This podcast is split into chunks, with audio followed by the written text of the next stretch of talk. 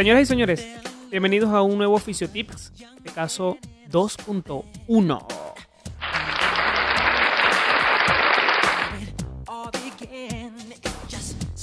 Ok, iniciamos hablando de la palabra stretching, una palabra que se usa mucho y es una palabra o, bueno, su origen o, o la, la definición significa estiramiento. Ahora, ¿qué eficacia tiene el stretching o el estiramiento?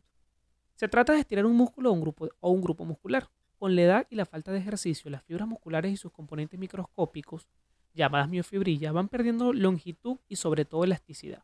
Por ejemplo, una persona que en sus tiempos tocaba el suelo con los dedos sin doblar las rodillas, tarde o temprano cae en cuenta de que ya no puede realizar esa flexión.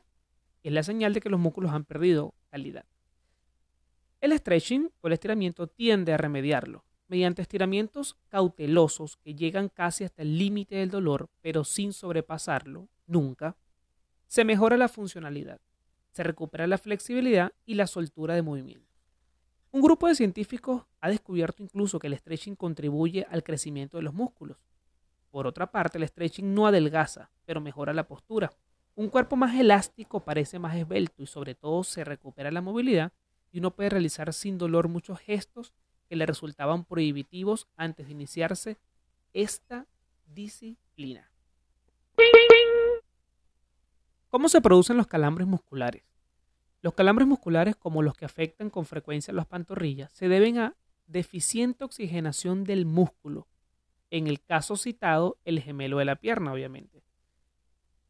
Esa alteración del metabolismo suele ser consecuencia de un sobreesfuerzo, favorecen el fenómeno de la presencia de venas varicosas, los defectos de postura del pie, el déficit de magnesio y la uremia, que es el exceso de ácido úrico en la sangre.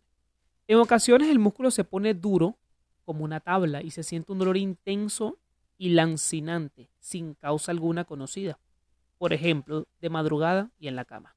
El pie parece flexionado hacia la suela y no se consigue colocarlo en la postura normal de ángulo recto con la pierna de ocurrir con excesiva frecuencia, conviene consultar al médico.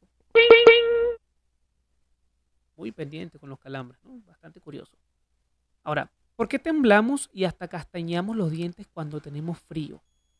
Cuando cae la temperatura, el organismo tiene a tensar y relajar rápidamente un gran número de pequeños músculos, cosa que ocurre con independencia de nuestra voluntad. Esas contracciones rápidas generan calor, exteriormente lo que vamos a, ver es un temblor más o menos intenso. Cuando no es suficiente el calor producido por este sistema, van interviniendo los músculos grandes, normalmente accionados por la voluntad. El temblor se intensifica. Es curioso, pero entre los primeros grupos musculares que entran en juego, entonces figura el de la masticación. Empieza a temblar la mandíbula inferior y así es como empieza el castañeo de los dientes. Es cierto que las nalgas, el poto, como quieran nombrarle, solo sirvan para sentarse sobre ellas. Pues no. La misión principal de este músculo que da forma a nuestro trasero es hacer posible que nos levantemos una vez sentados. En la postura sedente, el músculo de la nalga está relajado. La fase de contracción y esfuerzo es el momento de incorporarnos. Así que a trabajar bastante glúteos y hacer bastante ejercicios, tener una vida saludable y acudan al fisioterapeuta, no lo dejen a última hora. Así que eso fue todo de Fisiotips. Seguimos con Michael.